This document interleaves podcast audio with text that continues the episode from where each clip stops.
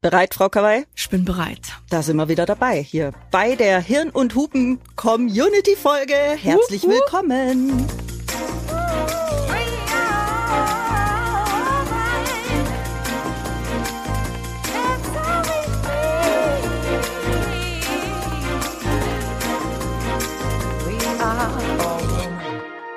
Hirn und Hupen mit Mia Bikawai und Vreni Frost. Ihr habt uns zu diesem Thema, welches nämlich Alkohol und Alkoholismus ist, wirklich wahnsinnig viele Nachrichten geschickt. Und das zeigt uns einmal mehr, wie viele von euch von dem Thema auch betroffen sind. Ja, und unsere Redaktion hat außerdem gesagt, dass sehr viele von euch Kinder von AlkoholikerInnen sind. Das ist ganz schön krass und wir danken euch sehr, dass ihr euch so öffnet, damit dieses Thema mehr in den Fokus rückt. Ja, also ähm, schon erschütternd eigentlich. Aber wie immer lesen wir hier die Nachrichten prima vista und kennen sie vorher nicht. Ich will gar nicht sagen, ich bin sehr gespannt. Ich bin gespannt, aber ich habe auch ein bisschen Sorge, was da jetzt alles kommt. Ja, aber dennoch danke, dass ihr mit uns gemeinsam Tabus brecht. Das wäre ohne euch nicht so möglich, wie wir es hier bei Hirn und Hupen machen können. Absolut. Und danke für euer Vertrauen. Natürlich bleibt ihr anonym, aber äh, diese Geschichten zu teilen, das sind, glaube ich, ist, glaube ich, ganz, ganz wichtig. Absolut. Und ich würde sagen, wir steigen direkt ein, oder? Magst du anfangen? Das machen wir. Die erste Mail ist von Maje. Liebe Miyabi, liebe Vreni und liebes Hirn- und Hupenteam. Ich folge eurem tollen Podcast bereits seit Körperkram und konnte bereits zwei meiner Freundinnen ebenso dazu begeistern. Auch wenn meine E-Mail es nicht in eure Folge schaffen sollte, so nutze ich es zumindest für eine kleine Reflexionsmöglichkeit meiner Gedanken und Gefühle. Bereits bei eurer Ankündigung dieses Themenblocks bekam ich eine leichte Gänsehaut. Die Gründe hierfür möchte ich mit euch teilen. Ich bin 32 Jahre alt, Psychologin und Psychotherapeutin von Beruf und arbeite im klinisch-psychiatrischen Kontext. Circa ein Drittel meiner Patienten haben eine Suchtdiagnose. Im Arbeitsmodus hatte ich bislang keine Probleme, meine eigenen Anteile zu Alkohol bzw. Suchtmitteln komplett auszuschalten. Vielmehr spüre ich im Privatleben eine Art Heuchelei, Gewissensbisse und Doppelmoral in mir. Denn als Therapeutin zeige ich meinen Patienten die schlechten Seiten des Konsums auf, kläre sie psychoedukativ auf und predige ihnen zur Abstinenz. Im privaten Leben trinke ich jedoch, inzwischen manchmal sogar zwei bis dreimal die Woche. Es sind keine exzessiven Besäufnisse mit einem starken Kater am folgenden Morgen, aber dennoch schaden sie mir körperlich als auch psychisch. Ich leide seit meinem 18. Lebensjahr an einer Autoimmunerkrankung, die bereits mehrere operative Eingriffe zur Folge hatte. Daher vertrage ich Alkohol gar nicht, beziehungsweise schadet jeder Schluck Alkohol meinem Körper zusätzlich. Versteht mich nicht falsch. Ich kenne die Kriterien für eine Abhängigkeitserkrankung zu gut. Diese treffen bei mir nicht zu. Ich frage mich aber zunehmend, weshalb ich nicht einfach aufhören kann zu trinken. Neben meiner Krankheit habe ich nämlich noch weitere Gründe wie Erfolg beim Sport, mehr Leistungsfähigkeit im Job und natürlich meine Gesundheit, die mir sehr wichtig ist. Mein Gewissen wird auch von dem Umstand geplagt, dass ich erst relativ spät, und zwar mit 29 Jahren angefangen habe, regelmäßig Alkohol zu trinken und damit offensichtlich nicht mehr aufhören kann. Im Moment des Trinkens fühlt sich alles warm, leicht und gut an. Am Folgetag fange ich jedoch an, wie ein negatives Mantra auf mich einzureden. Wieso tust du deinem Körper das an? Ist dir etwa deine Gesundheit nichts mehr wert? Warum schaffst du es nicht, in Gesellschaft stark zu bleiben und Nein zu sagen? Hör auf, dich mit deinen Freundinnen zu vergleichen und dadurch deinen Konsum zu verharmlosen. Du bist schwach. Ich habe eine tolle Beziehung zu meinen Arbeitskollegen, so dass ich mich bereits einmal geöffnet hatte. Auch wenn es nur gut gemeint war, so wurden meine Sorgen ziemlich verharmlost. Ich würde ja gar nicht so viel trinken und soll das alles nicht so ernst nehmen. Diese Aussage hat mich total verunsichert. Ich selbst nehme eine ambivalente Haltung ein, indem ich auf der einen Seite total kritisch mich selbst beobachte und versuche, meine guten Vorsätze einzuhalten. Auf der anderen Seite denke ich mir, ach, sei doch nicht so hysterisch, es werden doch nur zwei Gläser Wein. Ich fühle mich so leicht beeinflussbar. Von meinem Umfeld, von den Medien und von dem Umstand, dass Alkohol als Teil unserer deutschen Kultur angesehen wird. Tief in meinem Herzen weiß ich aber, dass alles okay bei mir ist, dass all meine Empfindungen und Unsicherheiten okay sind, dass der Alkohol eben doch sehr heimtückisch und manipulativ auf mich einwirkt und dass es jeden Tag aufs Neue lohnt, an sich zu arbeiten. Während ich diese Zeilen tippe, überkommt mich die Traurigkeit und ich möchte einfach nur weinen. Aber auch das ist okay. Es zeigt mir eben, dass ich trotz meiner blendenden Alibi-Fassade als Therapeutin einfach nur ein Mensch bin.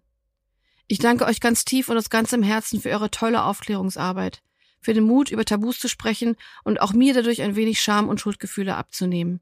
Fühlt euch gedrückt, eure Maje. Wow. Puh. Richtig toll, ehrlich. Und Wahnsinn. ich finde mich da auch gerade ein bisschen wieder ich habe ja in diesem Themenblock schon mal erwähnt, dass ich zurzeit so viel Alkohol trinke wie eigentlich nie. Ja. Und wir beide saßen gestern bei mir auf dem Sofa, wo ich auch zu dir gesagt habe, irgendwie ist es gerade ganz schön viel. Also viel im Sinne von fast jeden Tag, fast jeden Abend eine Weißweinschorle oder zwei. Und wenn ich jetzt dran denke, habe ich überhaupt gar kein Problem damit zu sagen, muss ich überhaupt nicht machen. Aber ich bin gerade einfach so viel abends in Gesellschaft und unterwegs, dass ich das einfach gerade schön finde. Aber dadurch, dass wir diesen Themenblock gerade machen, sehe ich das natürlich ganz anders und Mhm. habe natürlich in mir drin auch so eine Stimme, die sagt, boah, Vreni, das ist echt so ein bisschen viel im Moment. Also Obacht, pass mal auf.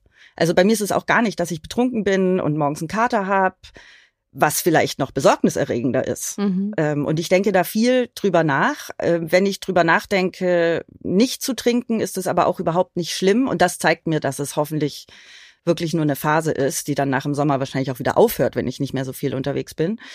Aber ja, ich äh, kann da relaten gerade sehr. Mhm. Ja, gestern Abend haben wir einen Tag miteinander verbracht und du hast nicht getrunken. Nee. Ne? Gar nicht. Nö, auch ohne Probleme. Hast du abends irgendwas, einen Unterschied gemerkt? Nee. Nee. mhm. Zum Glück nicht. Ja. Mich hat deine Mail sehr berührt, Maja, weil nicht nur, weil sie so unglaublich ehrlich ist, sondern auch, weil du das halt auch betrachtest, dass du einerseits beruflich als Psychotherapeutin eben Leuten aufzeigst, wie gefährlich dieser Konsum ist und ihnen versuchst, Wege aus der Sucht rauszuzeigen. Und vielleicht gerade deswegen sehr reflektiert bist, was deinen eigenen Konsum angeht. So wie er für mich klingt, ist er ähm, vielleicht schon äh, aus dem unproblematischen Bereich raus, wie ich jetzt von Nathalie Stüben von der letzten Folge gelernt habe, aber vielleicht noch kein richtiges Suchtverhalten. Ich finde mich sehr wieder in diesen ganzen Teil, wo du sagst, äh, dass das Umfeld äh, dich da auch sehr beeinflusst. Absolut. Da geht's mir ja genauso. Ich trinke ja alleine überhaupt nicht, wie gesagt, außer in der Corona-Krise und immer in Gesellschaft und auch da kann ich es mir oft aber nicht wegdenken. Im beruflichen Kontext geht das viel einfacher. ja, total. Dann trinke ich auch ganz viel Wasser nur. Genau, aber sobald es so ein entspannter Abend ist in so einer Richtig. Runde und irgendjemand trinkt auch nur ein Glas Alkohol, bin ich irgendwie dabei. Ja. Und ähm, das, das, das fühle ich hier gerade sehr. Ich, ich, bin, ich bin sehr weit davon entfernt und äh, dir irgendwelche Tipps geben zu können. Ich finde einfach nur deinen Beitrag wahnsinnig wertvoll. Deine Reflexion sehr, sehr wichtig, nicht nur für dich. Und äh, so ein Denkanstoß, was, was es bedeutet für uns, wie schwer es ist, Nein zu sagen in der Gesellschaft. Ich find's halt auch krass, dass du sagst, du wirst nicht so richtig ernst genommen mit dem Mhm. Problem und du weißt nicht so genau, wie du es selber einordnen sollst. Also ich höre da bei dir einen Leidensdruck raus und es ist dann egal, ob das ein Glas Weißwein ist oder eine Flasche. Ja. Wenn Leidensdruck da ist, dann hast du ja offensichtlich ein Problem mit deinem Konsum. Und da gibt es nichts Objektives, was Leute dir sagen können und sagen, ey, das ist doch nicht so viel. Wenn du damit ein Problem hast, dann finde ich das völlig valide, sich damit zu beschäftigen. Es spricht ja auch letztendlich für, äh, also es zeigt auch wieder die Verharmlosung auf, ne, dass ähm, man, und da nehme ich mich auch nicht raus, dass man so den, so, so ein paar Gläschen Wein mal einfach auch sagt, komm, das ist doch nicht so schlimm, das ist dann noch nicht Alkoholismus. Oder auch was Nathalie Stüben letzte Woche erzählt hat, dass man gesagt hat, warst du, äh, ach komm, du warst doch nicht alkoholkrank, weil man da bestimmt bestimmte Bilder im Kopf hat. Und ich glaube, dass dass die Lösung, wenn überhaupt, dann liegt sie in dir, dass du sagst, ich spüre, dass das irgendwie für mich nicht passt und ich fühle mich damit nicht wohl, dann ist es vielleicht einfach eine Frage der Zeit, bis sich das, also so kenne ich das von anderen Sachen, bis sich so ein Leidensdruck entweder so erhöht, dass man sagt, ich pack das jetzt an, oder äh, man irgendwie seinen Weg damit findet. Ich glaube nicht, dass du dich irgendwie fühlen müsstest, als würdest du die Leute, mit denen du arbeitest, betrügen, weil ich glaube, du musst als Psychotherapeutin in diesem Bereich nicht abstinent sein, um glaubwürdig zu sein. Alkoholkrank wäre wahrscheinlich schon ein bisschen krass. Ja. Das sehe ich aber hier ehrlich gesagt noch, noch nicht, sagen wir mal so. Da, das musst du, das musst du natürlich auch mit dir selber ausmachen, aber aus meiner Sicht von außen würde ich sagen, da musst du dir nicht irgendwie dich nicht als Heuchlerin fühlen. Ähm, das kann, das kannst du schon trennen. Das habe ich da auch rausgelesen. Ja, Beobachte es einfach weiter. ja. Aber äh, vielen, vielen Dank, Maya. Ja, Ja. vielen Dank. Wir machen weiter mit der zweiten Mail von Rita. Liebe Mia, liebe Vreni. Die erste Folge eurer neuen Themenreihe Alkoholismus hörte ich genau vor dem Treffen mit meinem Vater, zu dem ich seit 15 Jahren keinen Kontakt mehr hatte. Ich fand die Folge sehr passend, da er alkoholsüchtig ist. Zu meinem Erstaunen traf ich ihn aber zum ersten Mal in meinem Leben nüchtern an, und ich bin froh, dieses auch nochmal erlebt haben zu dürfen. Der Grund meiner E-Mail ist jedoch ein anderer. In eurer ersten Folge erwähntet ihr, dass für Frauen und Männer in Sachen Alkoholkonsum und Sucht immer noch mit zweierlei Maß gemessen wird. Und Frauen vor allem unterschiedlich gewertet werden. Als Tochter eines alkoholsüchtigen Vaters, aber auch einer alkoholsüchtigen Mutter kann ich dies unterschreiben. Bei meinem Vater ist die Sucht öffentlich, sowohl äußerlich als auch in seinem Benehmen. Beschreibt man das stereotypische gesellschaftliche Bild des Alkoholikers, würde mein Vater zu 100 Prozent zu dieser Beschreibung passen. Und es wird auch gesellschaftlich genauso akzeptiert. Er trinkt halt jeden Tag ein paar Bier. Typisch Mann. Bei meiner Mutter jedoch wissen nur die wenigsten, dass sie ein Suchtproblem hat. Nicht mal ihr eigener Vater weiß es, obwohl sie mittlerweile wieder zu ihm in das Familienhaus gezogen ist. Sie führt ein Doppelleben. Die Alkoholsucht zieht sich in beiden Familien, meines Vaters und meiner Mutter, durch die Generationen. Mein Opa ist sehr abwertend Alkohol gegenüber. Und auch meine Oma, seine Frau, ist an Leberzirrhose gestorben. Sowie auch der Vater meines Vaters. Meine Mutter hat eine sehr starke toxische Scham in sich, die schon durch die Generationen der Familie gezogen wurde, gerade für die Frauen dieser Familie. Auch bei meinem Vater kann ich diese toxische Scham erkennen. Jedoch wird es durch beide anders ausgelebt, endet jedoch beidseitig in Alkoholsucht. Ich habe es zum Glück geschafft, diese Scham- und Schuldgefühle zu durchbrechen und zu verarbeiten, denn auch mir wurden sie weitergegeben bzw. anerzogen. Ich habe die Therapie gemacht, die meine Eltern und auch Großeltern schon so dringend gebraucht hätten. Heute weiß ich, dass sich vermutlich nicht mehr viel ändern wird bei meinen Eltern. Mein Vater scheint zwar nun erstmal nüchtern zu sein, jedoch ist die Rückfallquote bei Alkoholkranken sehr hoch. Auch meine Mutter hatte früher schon mal einen Entzug hinter sich. Ohne psychologische Nachsorge ist dies aber beinahe unmöglich. Ich habe gelernt, das zu akzeptieren, das Verhalten, die Sucht und auch, dass ich nie Eltern haben werde, die ich mir gewünscht hätte, so wie ich vermutlich auch nicht die Tochter sein kann, die sich meine Eltern wünschen. Auch wenn es immer wieder erneut Kraft kostet, kann ich nun ein freies und mehr oder weniger sorgenfreies Leben führen, und ich lasse mich nicht mehr so beeinflussen von den Sorgen und Süchten meiner Eltern. Ich stelle die Grenzen, die sie selbst nie ziehen konnten. Darauf bin ich sehr stolz. Danke, dass Sie dem Thema Aufmerksamkeit gebt. Ich wünschte, mehr Frauen vor allem würden sich öffentlich mehr dazu äußern und eventuell auch zu einem Suchtproblem stehen, so dass es gesellschaftlich nicht mehr so eine Grauzone darstellt und mehr Aufklärung betrieben wird. Macht weiter so. Viele Grüße, Rita. Wow. Mhm.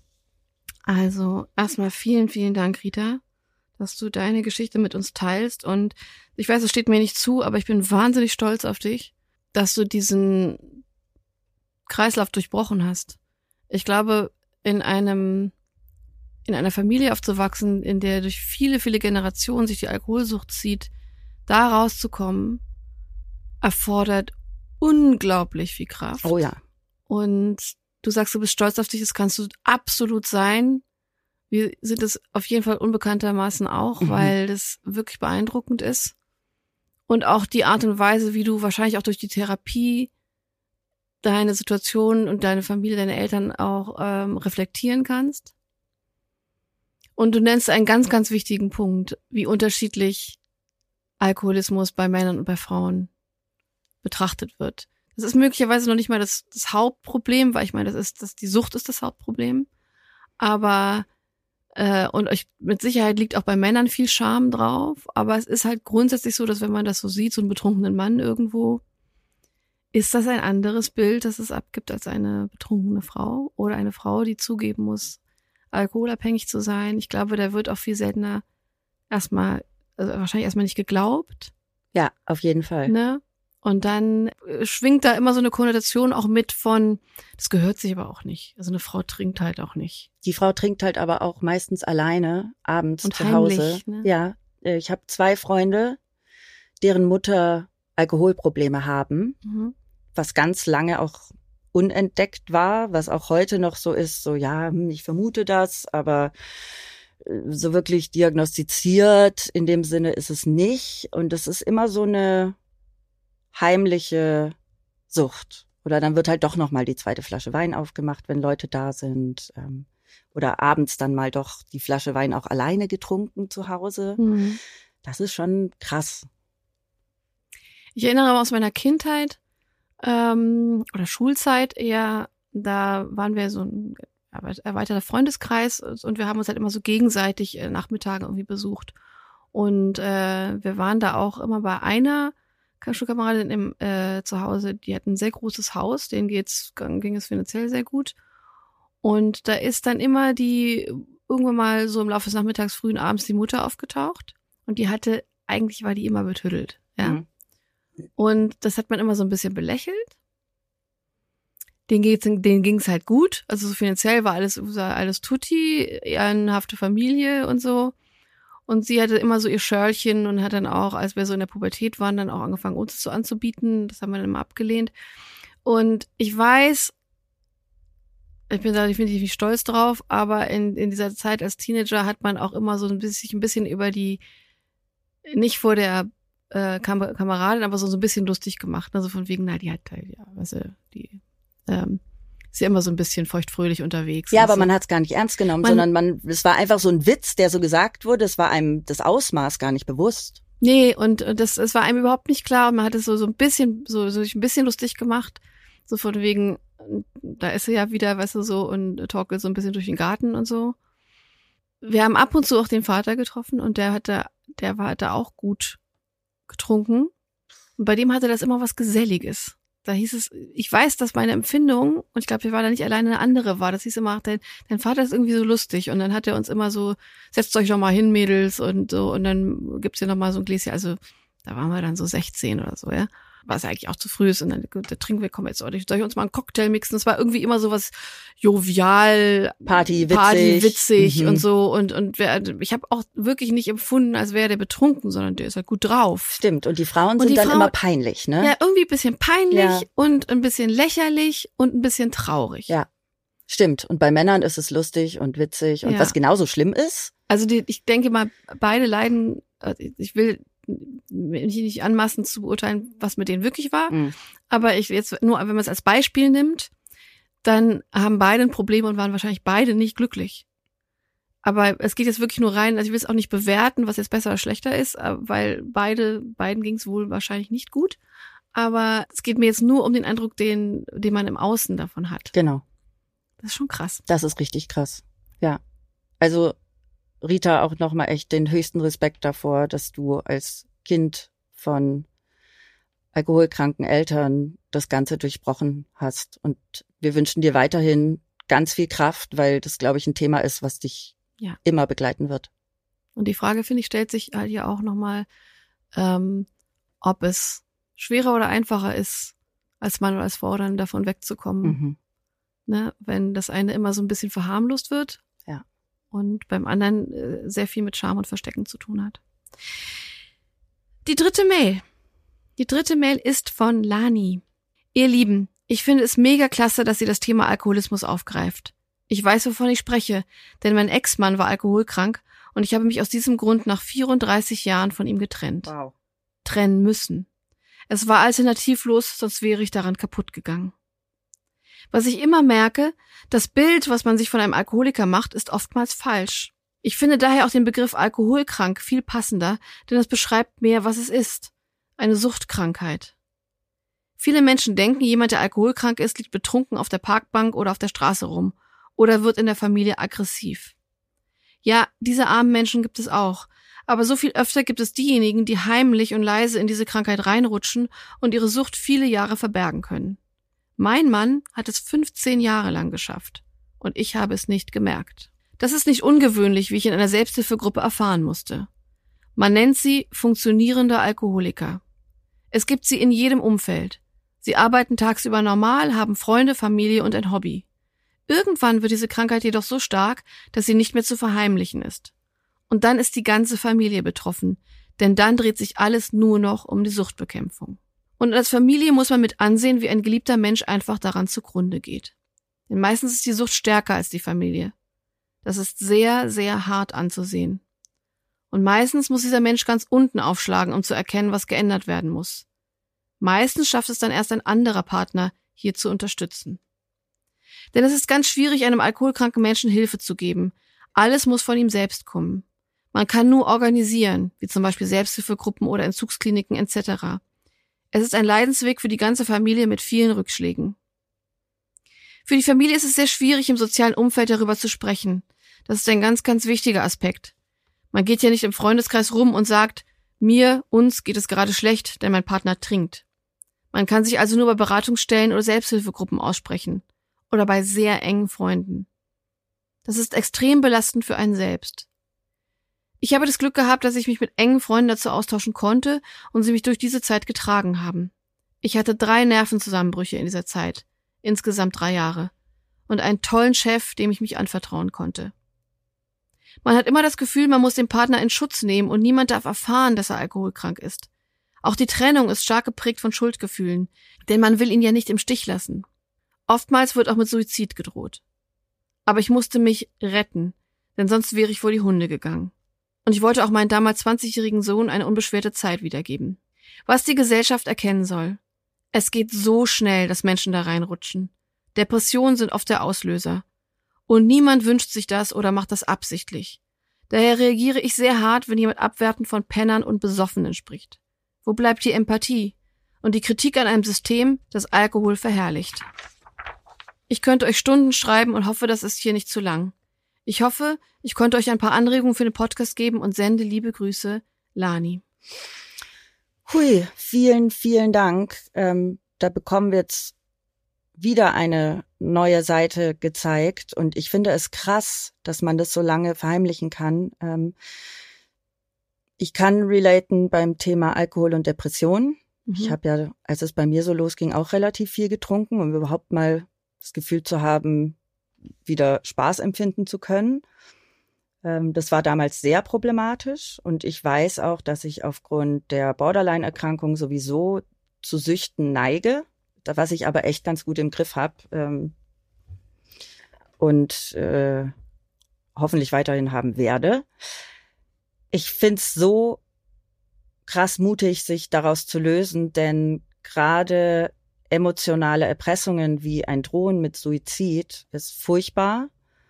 Und die einzig richtige Lösung für einen selbst ist, sich dieser emotionalen Erpressung nicht zu, zu beugen. Aber wie will man das machen bei einem Menschen, den man liebt? Und das ist echt ganz schön, ganz schön hart. Und das nimmt mich ganz schön mit. Ja, mich berührt es auch sehr. Ich habe, ich muss zugeben, dass ich mich, bevor wir diesen Themenblock gestartet haben, nicht intensiv mit Alkoholismus befasst habe und jetzt so ein bisschen aufmerksamer geworden bin, auch in meinem erweiterten Umfeld, äh, wo man denkt, es gibt wirklich viele Punkte, wo man so wegguckt und das nicht so mitkriegt. Und mein Bild, wie gesagt, wenn ich, wenn man nicht, wenn ich nicht tiefer nachgedacht habe darüber von einem alkoholkranken Menschen, war schon eher so, dass man das eigentlich nicht verheimlichen kann. Ich glaube allerdings, dass mittlerweile ist der Prozentsatz der sogenannten funktionierenden AlkoholikerInnen wahnsinnig hoch ist. Und das hat mir auch das Gespräch mit Nathalie Stüben gezeigt letzte Woche. Total. Ähm, dass es halt nicht bedeutet, dass das ganze Leben liegt schon irgendwie brach und der Job ist verloren und man verliert dann äh, da, die Wohnung und wird obdachlos. Und diese Wege gibt es auf jeden Fall. Aber ich glaube, der Prozentsatz an alkoholkranken Menschen, die im Alltag immer noch irgendwie funktionieren, wo aber dann irgendwann mal intern oder in der Familie schon extrem, extreme Probleme sind, die sind, glaube ich, wahnsinnig hoch. Und ich kann mir gar nicht ausmalen, was das für ein Druck für einen alkoholkranken Menschen ist, das zu verheimlichen. Was das also auch an Kraft kostet und, und, und, und so. Und äh, genauso die, diese Welt hast du uns ja auch aufgezeigt in deiner Mail, Lani, wie das für äh, Familienangehörige und Partner ist, und äh, ich kann mir überhaupt nicht vorstellen, wie hart das sein muss, einen Partner zu sehen, der vor einem an sowas zugrunde geht. Und man kann wirklich nur ganz bedingt helfen. Und auch nur so, wie der Partner äh, bereit ist, Hilfe anzunehmen. Hm, ich hab, kann da überhaupt nicht von Erfahrung sprechen. Ich habe eine Zeit lang eine, eine Art On-Off-Beziehung gehabt zu jemandem, der ähm, kokainabhängig war und es auch sehr, sehr lange nicht ich wusste, dass er Kokain nimmt, aber ich habe sehr, sehr lange nicht erkannt, dass das wirklich eine wirklich schon eine Sucht ist und nicht, sagen wir mal, so eine, so ein Gelegenheits-Partykokser-Attitude. Auch das wird in bestimmten Kreisen gerne mal verharmlost. Ja, total. Gerade Ähm, in Berlin. Ja, in Berlin extrem. Und die ersten Ausfallerscheinungen, ähm, Paranoia und, und irgendwelchen Dings habe ich mich, selbst da habe ich es noch nicht ganz gerafft. Ich will aber jetzt gar nicht so tief greifen, weil wir über Alkohol sprechen und ich das auch nicht ansatzweise hier äh, vergleichen kann. Aber ich glaube, dass du absolut richtig gehandelt hast. Denn so blöd es klingt, aber Selbstschutz geht immer vor. Und Schutz der Familie, Und Schutz des der Sohns in Familie. dem Fall auch. Ja, aber auch du, Lani, das, äh, ich glaube dir das zu 120.000 Prozent, dass es dich kaputt gemacht hätte. Hättest du dich da nicht selber und geretten können. Und dass ich, es ist super, dass du dich hast retten können. Ähm, dass es dann zumindest nicht mehr als ein Opfer gibt in dieser Suchtgeschichte.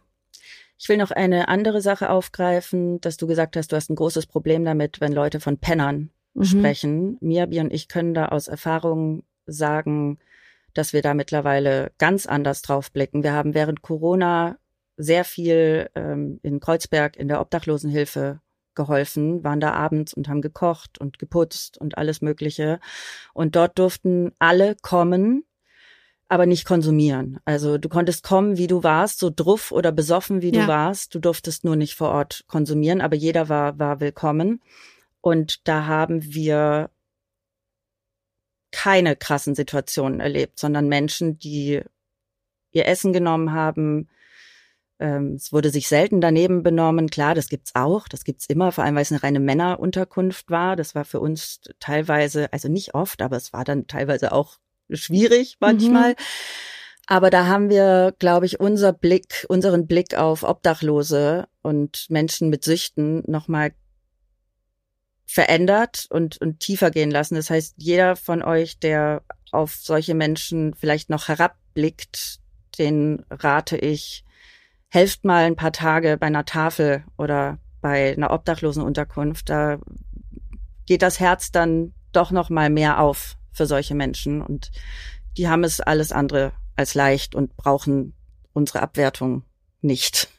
Nein, ganz bestimmt nicht. Zumal jeder Mensch da eine eigene Geschichte hat. Ja, und ähm, es gab auch krassere Fälle, die sind natürlich bei uns uns nicht so nahe gekommen, weil die sind ja in diesen extra Räumen gewesen. Genau. Aber egal, wie weit dich eine Sucht oder was auch immer treibt, und äh, ähm, ich glaube, wir sollten immer Hilfe anbieten, so wie wir es halt können. Aber auch eben auf den Selbstschutz achten. Im Fall der Obdachlosenhilfe gab es ja auch Security. Die war zum Glück nicht so oft nötig. Mhm. Aber es ist gut, dass sie da war. Aber da sind auch ganz wundervolle Menschen gewesen, die definitiv auf Substanzen oder auf Alkohol waren. Ja.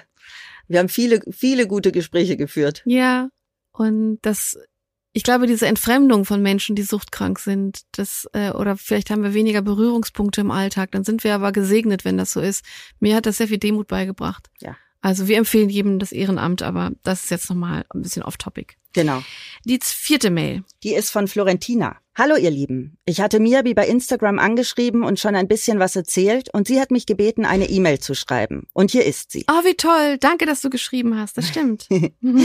Mein Verhältnis zu Alkohol hat sich in meinem Leben schon öfter verändert.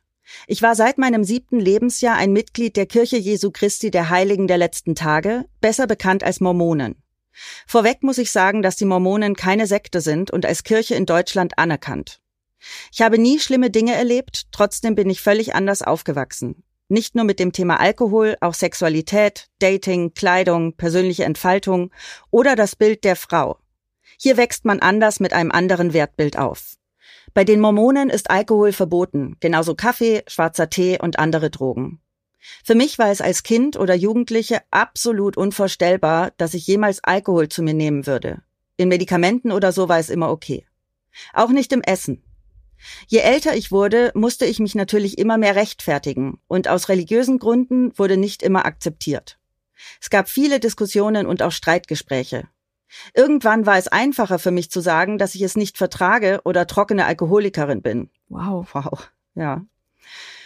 In der Kirche wurde aber eigentlich immer gewollt, dass man ganz klipp und klar für seinen Glauben einzustehen hat und dass es uns nichts ausmachen sollte, anders zu sein. Wir lehnten halt die Sünde ab und es war eine Sünde, Alkohol zu trinken.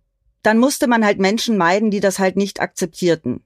Und in meinem Fall war klar, dass ich an vielen Dingen nicht teilgenommen habe. Nicht, weil es unbedingt untersagt war, aber man wollte halt auch nicht immer der Außenseiter sein. Es war ja nicht nur der Alkohol, sondern so vieles mehr. Kirche und Welt kollidierten halt an ganz vielen Punkten. Ich hatte zwar immer auch meine Freunde außerhalb der Kirche, aber es war immer irgendwie schwer. Auf Feiern war es immer seltsam, nicht zu trinken, nicht anzustoßen, aber auch andere Menschen trinken zu sehen, da sie etwas taten, was nach meinem Glauben nicht okay und eine Sünde war. Wobei ich nie jemanden verurteilt habe, sondern sie heimlich immer auch ein bisschen beneidet habe. Klingt vielleicht komisch, da es ja nur um sowas Unwichtiges wie Alkohol ging, aber das war ja nur ein kleiner Teil. Und diese Gefühle ständig hin und her gerissen zu sein, zwar in dieser Welt zu leben, aber nicht wirklich mit ihr, war immer ein Spagat. Wobei ich mir irgendwann auch ein paar Freiheiten angefangen habe rauszunehmen, was für meine Mutter auch immer in Ordnung war. Aber das zog sich durch meine Schulzeit, mein Studium und dann lernte ich meinen jetzigen Mann kennen, auch Mormone. Er war noch nicht lange Mitglied in der Kirche. Wir haben schnell geheiratet. Man darf ja erst zusammenziehen und Sex haben nach der Ehe. Wobei ich es nie bereut habe bis zum heutigen Tage, da er einfach meine bessere Hälfte ist und das seit 17 Jahren. Jedoch haben wir vor ein paar Jahren aufgehört, zur Kirche zu gehen und haben natürlich auch unser Verhalten geändert. Wir trinken Kaffee, Tee, leben anders und haben uns einfach ganz anders entwickelt, weil wir viel mehr Freiheit haben. Und dazu gehört auch Alkohol. Wir trinken nicht viel, aber mit sehr viel Genuss. Teuer und sehr guten Alkohol. Und trotzdem habe ich immer noch dieses ganz kleine Stimmchen, das mir sagt, dass ich etwas Falsches tue, dass ich sündige. Und ich warte auf den Blitz, der mich trifft, was jedoch nie passiert ist. Meine Mutter akzeptiert es, ist aber immer sehr besorgt, dass wir Alkoholiker werden, und es ist sehr unangenehm vor ihr zu trinken. Auch im Supermarkt ist es ein seltsames Gefühl, Alkohol im Wagen liegen zu haben. Ich habe immer das Gefühl, die Leute starren auf die Flasche. Ich habe das Verlangen, mich zu rechtfertigen oder sogar zu entschuldigen. Dabei interessiert es gar keinen. Aber es hat mich geprägt, seit meiner Kindheit. Und es ist wirklich Arbeit, diese erlernten Muster wieder abzulegen, und das nicht nur beim Alkohol. Es ist okay, eine Kaffeemaschine zu haben. Oder dass mein Rock nicht bis ans Knie geht. Oder das Oberteil keine Ärmel hat. Oder halt bei Freunden ein Glas Wein zu trinken und dass ich trotzdem ein guter Mensch bin, der ein Recht hat, in den Himmel zu kommen. Ach, ich könnte stundenlang weiterreden. Alkohol ist, wenn man verantwortungsbewusst damit umgeht, auch sehr gesund und einfach eine schöne Sache und macht mich nicht zum Sünder. Liebe Grüße, Florentina. Als äh, Aufgewachsene in einer Freikirche ähm, kann ich sehr relaten. Ich habe hier schon mal erzählt, dass ich auch sehr viel in meinem Leben als Sünde empfunden habe und mhm. erst seit ein paar Jahren komplett frei bin von dieser Religion, die mir sehr viel Angst gemacht hat, die mich sehr eingeschränkt hat, die ich heute sehr, sehr kritisch sehe, was ich nie durch meine Eltern erfahren habe, aber halt eben dadurch, dass ich sehr eingebunden war in diese Kirche. Und Florentina, eine Sache, Alkohol ist nicht sehr gesund. Das äh, hat uns Nathalie Stüben sehr, sehr eindrücklich in ihrer Folge erklärt. Das wollte ich nur einmal kurz ein, einwerfen. Ähm, aber Alkohol ist ein ab und zu sehr schönes Rauschmittel. Da kann ich zustimmen. Und ähm, ich habe auch lange gebraucht, um mich frei davon zu machen. Ich habe heute auch kein schlechtes Gewissen mehr. Dieses Stimmchen, das kenne ich gut dieses Stimmchen, das dir sagt, du bist eine Sünderin, du machst gerade richtige Scheiße hier und dann auch immer so, dass man, ich weiß nicht, wie das bei, bei den Mormonen ist, aber äh, in der evangelischen Freikirche, wo ich war, war das immer so, aber Jesus ist ja für unsere Sünden gestorben und deswegen war ich immer so, ja, ich rauche jetzt und ich trinke, aber ganz geil, danke Jesus, dass du gestorben bist. Das heißt, äh, meine Sünden werden mir vergeben. Und im selben Punkt denkst du aber so, es tut mir jetzt voll leid, aber ich werde es halt wieder machen. Das heißt, du bist in diesem ständigen Konflikt mhm. von Jesus ist für meine Sünden gestorben, aber ich mach's trotzdem immer wieder. Und ich bin so froh, dass ich diesen Kreislauf durchbrochen habe, weil das war echt nicht schön. Und das, da reden wir jetzt gerade erst nur von Rauchen und Alkohol. Da kommt ja wirklich, wie, wie Florentina sagt, noch sehr viel mehr mit rein. Ja, erstmal ganz, ganz, ganz, ganz, ganz, ganz vielen Dank, dass du die E-Mail wirklich geschrieben hast. Ähm, deine Nachricht auf Instagram hat mich schon sehr berührt. Da hast du das ja schon angedeutet und ich habe gedacht, das ist ein unglaublich interessanter Aspekt ist, den du hier reinbringen kannst, äh, auch Alkohol und Glauben zum Beispiel. Diese, der Gedanke der Sünde. Ähm, und euer Umgang jetzt damit, der, ähm, das hattest du mir in der Nachricht auch geschrieben, wirklich eigentlich weniger Alkohol ist, als ich jetzt sagen würde, was ich jetzt so trinke. Und ich denke schon, dass ich nicht so viel Alkohol trinke. Und was das aber mit äh, dir oder auch mit deinem Mann im Kopf macht, dass dieser Gedanke nie, nie weggeht. Ähm, Für mich ist natürlich extrem spannend, das zu hören, weil ich überhaupt nicht äh, ansatzweise irgendwie kirchlich groß geworden bin. Und wenn es eine Art Glauben gibt, dann basiert er auf äh, einem ganz anderen Glaubenssatz als Sünde. Das wäre vielleicht eher mit Karma zu vergleichen. Und auch das war bei mir nicht ausgeprägt. Das ist dann eher, deshalb eher ich entwickelt in, in meinen Glaubenssätzen. So wie ich mittlerweile an die Liebe glaube. Ja, in die Liebe glaube ich auch sehr stark. Aber ich weiß, das hattest du ja auch geschrieben, dass es, es geht gar nicht äh, um das Verteufeln äh, deines Glaubens oder äh, der äh, Glaubensgemeinschaft, in der du aufgewachsen bist. Es geht eher um diese Prägung, die man hat und damit dem Umgang mit Alkohol. Und als ihr euch entschieden habt, praktisch ein bisschen mehr Freiheiten euch zu nehmen in eurem gemeinsamen Leben, Alkohol trinken dazu auch gehört und dass aber dieses Schuldgefühl irgendwie immer bleibt. Ich glaube aber, mein Eindruck ist, dass äh, euer bewusster Genuss von Alkohol die Schuldgefühle doch überwiegt, sonst würdet ihr es wahrscheinlich gar nicht machen.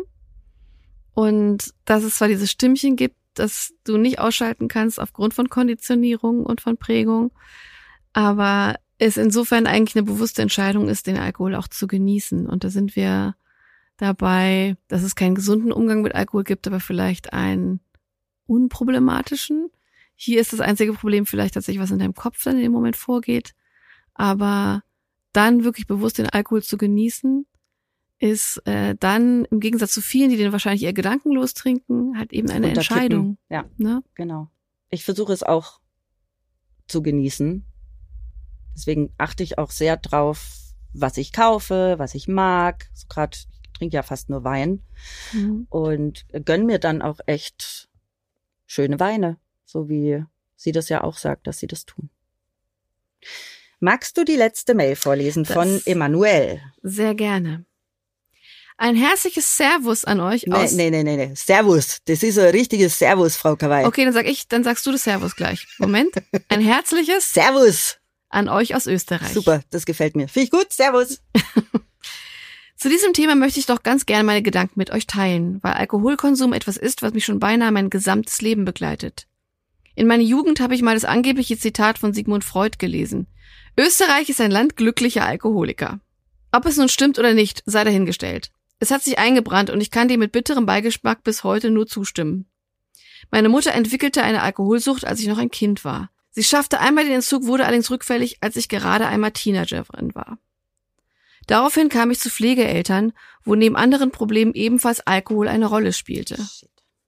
Das wurde mir allerdings erst rückblickend klar, da ich aufgrund der Erfahrung mit meiner leiblichen Mutter ein ganz bestimmtes Bild von Alkoholsucht hatte. Kontakt habe ich auf meinen Wunsch hin weder zu meiner Mutter noch zu den Pflegeeltern. Das hat ganz unterschiedliche Gründe, aber gerade bei meiner leiblichen Mutter spielt dabei die bis heute, schon bei 20 Jahre bestehende Alkoholabhängigkeit eine große Rolle. Rein logisch betrachtet weiß ich auch, dass Alkoholismus eine Suchterkrankung ist, worunter die Leute leiden. Ich weiß, dass furchtbare Schicksalsschläge dazu führen können, dass man da hineinrutscht und nicht mehr oder nur verdammt schwer wieder rauskommt. Ich weiß, dass es eine Krankheit ist. Leider bin ich an dem Thema auch mit Anfang 30 emotional immer noch zu nah dran, um da rein objektiv bleiben zu können. Ich spüre jedes Mal die tiefe Enttäuschung, Trauer und Wut aus meiner Kindheit, wenn ich von Alkoholmissbrauch höre, vor allem im eigenen Umfeld. Deshalb verurteile ich auch den lockeren gesellschaftlichen Umgang mit Alkohol sehr. Ich finde es zum Kotzen, wie absolut selbstverständlich es ist, bei jeder erdenklich möglichen Gelegenheit Alkohol anzubieten oder zu konsumieren. Auch, dass Jugendliche schon so früh die gesetzliche Erlaubnis haben, Alkohol zu trinken, entzieht sich meinem Verständnis. Natürlich habe ich auch meine persönlichen Erfahrungen mit Alkohol gemacht, gehörte eben zum Erwachsenwerden dazu. Dennoch habe ich bis heute großen Respekt vor dieser Substanz. Das geht so weit, dass ich mich jedes Mal selbst hinterfrage, wenn ich dann doch einmal zum Genuss ein Bier oder einen Cocktail trinke. Vermutlich könnte ich ein ganzes Buch über meine Gedanken verfassen. Diese Nachricht ist aber schon zu lang geworden, tut mir leid. Abschließend möchte ich trotzdem noch sagen, so hart das Leben auch oft sein mag, sich zu berauschen hilft nicht, auch wenn es am Anfang so scheint. Realitätsflucht macht das alles nur noch viel schlimmer. Man zerstört damit nicht allein sich selbst, sondern stürzt auch sein gesamtes Umfeld mit ins Leid. Geht also alle liebevoll mit euch selbst um. Danke fürs Zuhören, danke für eure Arbeit. Alles Liebe ja, geht liebevoll mit euch selbst um. Das ist ein total wichtiger Satz. Und Rausch als Realitätsflucht macht tatsächlich alles nur schlimmer.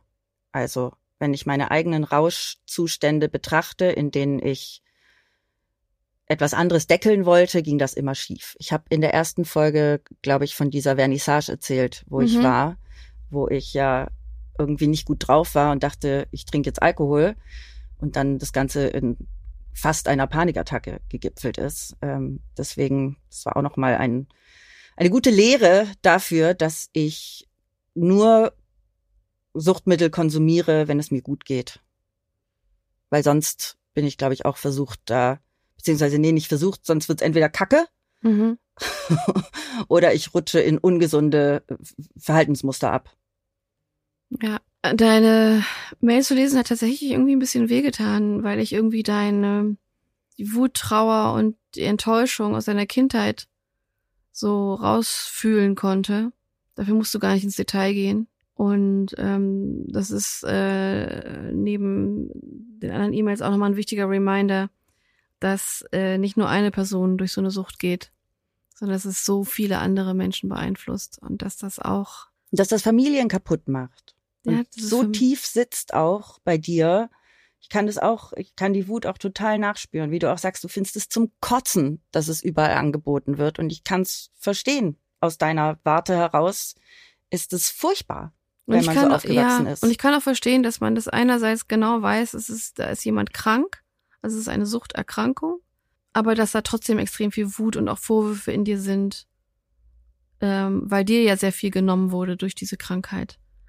Deiner Mutter in dem Fall und deiner Pflegeeltern wahrscheinlich auch. Es ist äh, Alkoholmissbrauch, Alkoholkonsum, Alkoholismus hat wie jede andere Suchterkrankung einfach Einfluss auf das gesamte Umfeld und es ist zerstörerisch und wir verharmlosen es in unserer Gesellschaft ganz radikal. Das, da gehe ich mit.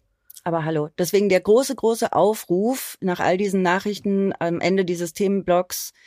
Wenn ihr mal wieder auf einer Party seid und jemand nichts trinkt, dann beißt euch auf die Zunge, wenn ihr sagen wollt, ach komm schon, ein Glas ist doch okay oder ach komm schon, wieso denn?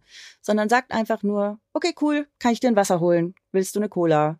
willst du eine Apfelschorle. Genau, und ich finde, es hilft auch, sich zu hinterfragen, warum man äh, denn meint, der andere müsse unbedingt auch Alkohol mittrinken. Na, hab, weil man nicht alleine berauscht sein will. Ja, genau. Und ob das dann so wichtig ist, dass die anderen dann mittrinken. Richtig. Und wenn man das dann braucht, dass die anderen mittrinken, ob das dann nicht schon irgendwie komisch ist. Richtig. Was das eigene Trinkverhalten angeht. Ja, Finde ich auch spannend. Ne? Weil wenn man sagt, ich kann ja meinen Wein trinken und dann trinkst du deine Cola und alles ist gut, aber warum muss der andere da unbedingt mittrinken? Weil es hat ja nichts mit der anderen Person zu tun, sondern mit dir und deinem ja. Trinkverhalten. Ja. Ist schon mal so ein äh, kleiner Gedankenanstoß, auch für mich, obwohl ich jetzt niemanden, also jemals dazu gezwungen habe, mitzutrinken. Aber trotzdem ist das ein ganz interessanter Gedanke, finde ich, den man dann vielleicht mal weiterverfolgen sollte, wenn man sich dabei ertappt. Aber auch auf der anderen Seite, wenn ihr keinen Alkohol trinken wollt, und ich weiß, das kenne ich eher, wie der Druck von außen dann ist, dann einfach, ach komm, jetzt trink doch noch mal ein Gläschen und so. Und ich es mir dann manchmal einfacher mache, indem ich es einfach dann nehme und dann eben einfach nur festhalte. Ich glaube, der nächste Schritt war einfach ganz klar zu sagen, nein, danke, ich hätte gern Wasser. Ja. Oder was auch immer, eine Cola, was auch immer. Und nach meinem Eindruck, vielleicht auch nur in meiner Bubble, ist es etwas einfacher geworden schon, das so zu artikulieren. Ja. Als in noch vor einigen Jahren. Aber ähm, aber ich habe noch genug Freunde, die hier die so den sind. Gruppenzwang haben, von wegen so, jetzt trinken aber alle Shots. Ja. Wo ich dann auch bin, so, boah, nee, sonst liege ich unterm Tisch. Und äh, es gibt genug Leute, die sagen, Vreni setzt aus, ist alles gut. Mhm. Und dann gibt's aber auch genug, die sagen, jetzt kommt schon alle und so. Und äh, da bin ich aber mittlerweile echt so, dass ich sage, nee, vergiss es, meine ich. Mhm. Ja, es gibt so Momente, ja, da muss da. Mhm. Und ich war ja früher genauso. Ich bin, ey, wer weiß, vielleicht erinnere ich mich nur nicht dran, aber vielleicht kommen mir heute noch so Sachen über die Lippen, wenn ich gerade irgendwie lustig drauf bin und denk so, ja, komm, wir alle jetzt und super lustig. Ich glaub's nicht, ehrlich gesagt, weil ich da sehr drauf achte, wie ich mit anderen umgehe. Aber also ich war bestimmt auch mit diejenige, die gesagt hat, ach komm schon, trink doch mit und so. Und ja, da muss ich mir auch an die eigene Nase fassen. Also ich war definitiv so. Es war jetzt vielleicht nicht so mega pushy, aber ich hatte auf jeden Fall diese, diese Haltung dazu. Ja. Gerade auch bei diesen, ich erinnere mich an diese ganzen Clubbesuche äh, und früher waren wir auch immer äh, zum Vorglühen in so einer Bar, wo sie auch immer wieder Shots verteilt haben. Und Vorglühen ich, ist ja auch so ein Ding. Ja, ne? und da war ich auch weil immer so, ah komm, jetzt, jetzt, jetzt, jetzt alle einen Shot. Nicht, kannst jetzt nicht, nicht mitmachen, jetzt müssen wir jetzt alle durch. Weil es Ja, hat ja ja. immer irgendwie sowas von einer Mutprobe oder ich weiß nicht, was das genau ist, dieses Gefühl, das man hat. Oder ähm, in Griechenland mit den Uso. Das müssen jetzt auch alle machen und so. Also da, da war ich auf jeden Fall. Da war die Awareness, was solche Situationen angeht, die ist bei mir tatsächlich noch nicht so alt. Ja, bei mir auch nicht. Nee, also das, ähm, so richtig bewusst ist es mir tatsächlich erst seit diesem Themenblock. Ja. Aber so eine leichte Wandlung hat sich eigentlich erst in den letzten zwei Jahren oder so bei mir vollzogen, dass ich denke, das äh, in so einer Situation da nicht irgendwie mitzugrölen. Und meistens hat es dann aber schon, also auch einem gewissen Pegel dann schon geschuldet. Ja, ja. Das ist jetzt keine Entschuldigung, aber das ist auf jeden Fall ein Punkt, wo, wo ich, wo ich mich da selber noch angucken muss. Das war ein toller Themenblock. Ich habe krass viel gelernt. Und so viele Einblicke bekommen durch unsere Gäste und durch euch. Das war echt der Knaller. Vielen, vielen Dank. Ich habe auch nicht gedacht, dass der Blog, Themenblock mich so äh, emotional catchen würde. Ich auch nicht. Ich habe da ganz rational gedacht, Alkohol ist ein wichtiges Thema, das müssen wir auf jeden Fall mal Genau. behandeln. Und das betrifft bestimmt viele Menschen und das sollten wir nicht ausklammern. Aber emotional war ich damit überhaupt nicht verbunden und habe aber auch voll, vollkommene Überzeugung, dass ich da ja auch, also ich glaube auch nicht, dass ich ein Problem, Problem damit habe, aber ich habe schon problematische Züge. Ja. Ähm, und das war mir nicht bewusst. Nee, mir auch nicht. Mir war das jetzt, und das Paradoxe ist ja, dass ich während dieses Themenblocks so viel getrunken habe wie selten in Ja. meinem Leben. Und Ja. das ist schon, keine Ahnung, interessant. Ja. Also meine Denkmuster musste ich da ganz stark hinterfragen und was ein wirklich ganz doller Punkt ist bei mir, ist auch meine, ja keine Abhängigkeit, aber mein, mein, mein Co-Trinkverhalten. Also wie beeinflussbar ich bin in meinem Alkoholkonsum, äh, was von meinem Außen kommt. Also wenn jemand zu mir sagt, komm, den musst du schon noch trinken, dann bin ich die, die das dann halt macht, auch wenn ich nicht will. Hm. Und ich bin jemand, die ihr Trinkverhalten anpasst an mein Umfeld. Und dann. Das Gute ist, dass wir beide viel unterwegs sind und gemeinsam aber nicht viel trinken. Nee, tatsächlich. Das mag ich auch. Und ähm, das ist schon auch etwas, was ich auf jeden Fall hinterfrage, was Ja. da, was da bei mir irgendwie so ein Ding ist. Und äh, auch die Corona-Zeit noch mal ein bisschen für mich rekapituliert habe, die ich wirklich als einzige Zeit bezeichnen würde, wo ich gemerkt habe, wo die Gefahr bei Alkohol liegt, nämlich dass es sich gut angefühlt hat, abends alleine zu Hause in der Wohnung sich einen Wein aufzumachen und es zwei Gläser zu trinken und sich dann plötzlich warm, weich, mellow zu fühlen und das Kopfkino auszukriegen und zu entspannen. Da merkst du nämlich, wie schnell das doch gehen kann mit reinrutschen. Da kannst du noch so sehr überzeugt davon sein, dass du eigentlich nicht Alkohol trinkst oder nur in Gesellschaft oder dass du kein Problem hast mit Alkohol. Das hätte, wenn das so weitergegangen wäre, dann wäre das ein Problem geworden. Ich glaube auch, wenn ich jetzt heute Abend alleine zu Hause sitzen würde und Wein trinken würde, dann würde ich da nochmal ganz anders drauf gucken, aber ich trinke alleine tatsächlich gar nicht. Ja. Ähm, es tangiert mich auch überhaupt nicht. Da habe ich überhaupt kein Verlangen. Ja, aber der Rückblick auf diese Zeit, in der ich das so für drei, vier Wochen oder was das war, äh, in, ich glaube, Lockdown drei oder Das was? reicht ja schon. was äh, das ganz automatisch immer gemacht habe, bedenkenlos und äh, ich, die mich wirklich immer aus dem Brustton der Überzeugung bezeichnen würde, als jemand, die wirklich, weil sie auch kaum Alkohol verträgt, einen unproblematischen Umgang damit hat. Ich habe in diesem Themenblock viel gelernt. Und ich habe bei der Reflexion über diese Zeit gelernt, dass es wirklich jede und jeden treffen kann und mich definitiv auch. Absolut. Und dass es nicht irgendwie schwache Menschen sind, die das, denen das, die das trifft oder dass da unbedingt wirklich auch eine mentale Vorerkrankung oder was auch immer da sein muss. Es wird alles begünstigen, aber es kann dir auch einfach mal nicht so gut gehen oder du machst es aus Gesellschaft und dann merkst du, es geht dir besser und dann brauchst du es immer, um dieses Gefühl wieder zu haben. Und ich bin froh, dass wir dieses Gefühl auch ohne Alkohol haben können. ja, weil sonst klingelt's. Aber halt eben auch jetzt diese, äh, diese Gefühle, die schönen Gefühle ganz bewusst positiv zu erleben, die wir halt auch Gott sei Dank haben ohne Alkohol. So sieht's nämlich aus. Und dafür dankbar zu sein. Es muss nicht immer klingeln. Außer beim Glöckchen beim Podcast. Ja. Das könnt ihr aktivieren. aktiviert es, dann wisst ihr jedes Mal, wenn eine neue Folge rauskommt. Ja, und wenn ihr das schon macht und gerade dabei seid, könnt ihr direkt noch Sterne vergeben und eine Bewertung schreiben und den Podcast teilen, weil das ist für uns super wichtig. Super wichtig, vor allen Dingen, damit wir weitermachen können. Ich weiß, wir wiederholen uns da, aber das ist wirklich ernst gemeint. Ja. Wir brauchen euch und wir brauchen eure Unterstützung. äh, damit dieser Podcast weitergehen kann. Denn nächste Woche geht es weiter mit einem neuen Themenblock. Was machen wir denn, Frau Kawai? Ja, der neue Themenblock, der ist auch extrem wichtig. Und ich habe richtig Respekt davor, muss ich sagen. Und zwar geht es um Brust- und Gebärmutterhalskrebs. Was sind denn deine Gedanken dazu? Na, ich bin ja Botschafterin für Entschieden gegen Krebs. Ja. Wegen ähm, HPV, also Gebärmutterhalskrebs und Co. Und ich habe da echt einiges zu berichten. Wie Das- geht's dir? Das wird interessant. Ich habe ähm, einen eher äh, emotionalen Bezug, vor allem zur, zur Thematik Brustkrebs. Yes. Und ähm, das ist, glaube ich, auch der Grund, warum ich davor so einen Respekt habe. Und ich bin sehr gespannt, wie unsere erste Folge dazu ablaufen wird, denn da haben wir beide echt einiges zu erzählen. Ja. Oi, da wird mir gerade ein bisschen komisch. Ja, Frau Kawai wird komisch, die atmet bis nächste Woche nochmal richtig Mhm. durch, bis wir wieder im Studio sind. Wir freuen uns riesig über euren Support und danke nochmal für diesen tollen Themenblock. Und nächste Woche geht's dann weiter mit Brustkrebs und Gebärmutterhalskrebs. Yay! Yay. Ja, wir freuen uns auf euch. genau, wir freuen uns definitiv auf euch. So, also bis kommende Woche. Eure Vreni. Und eure Mia.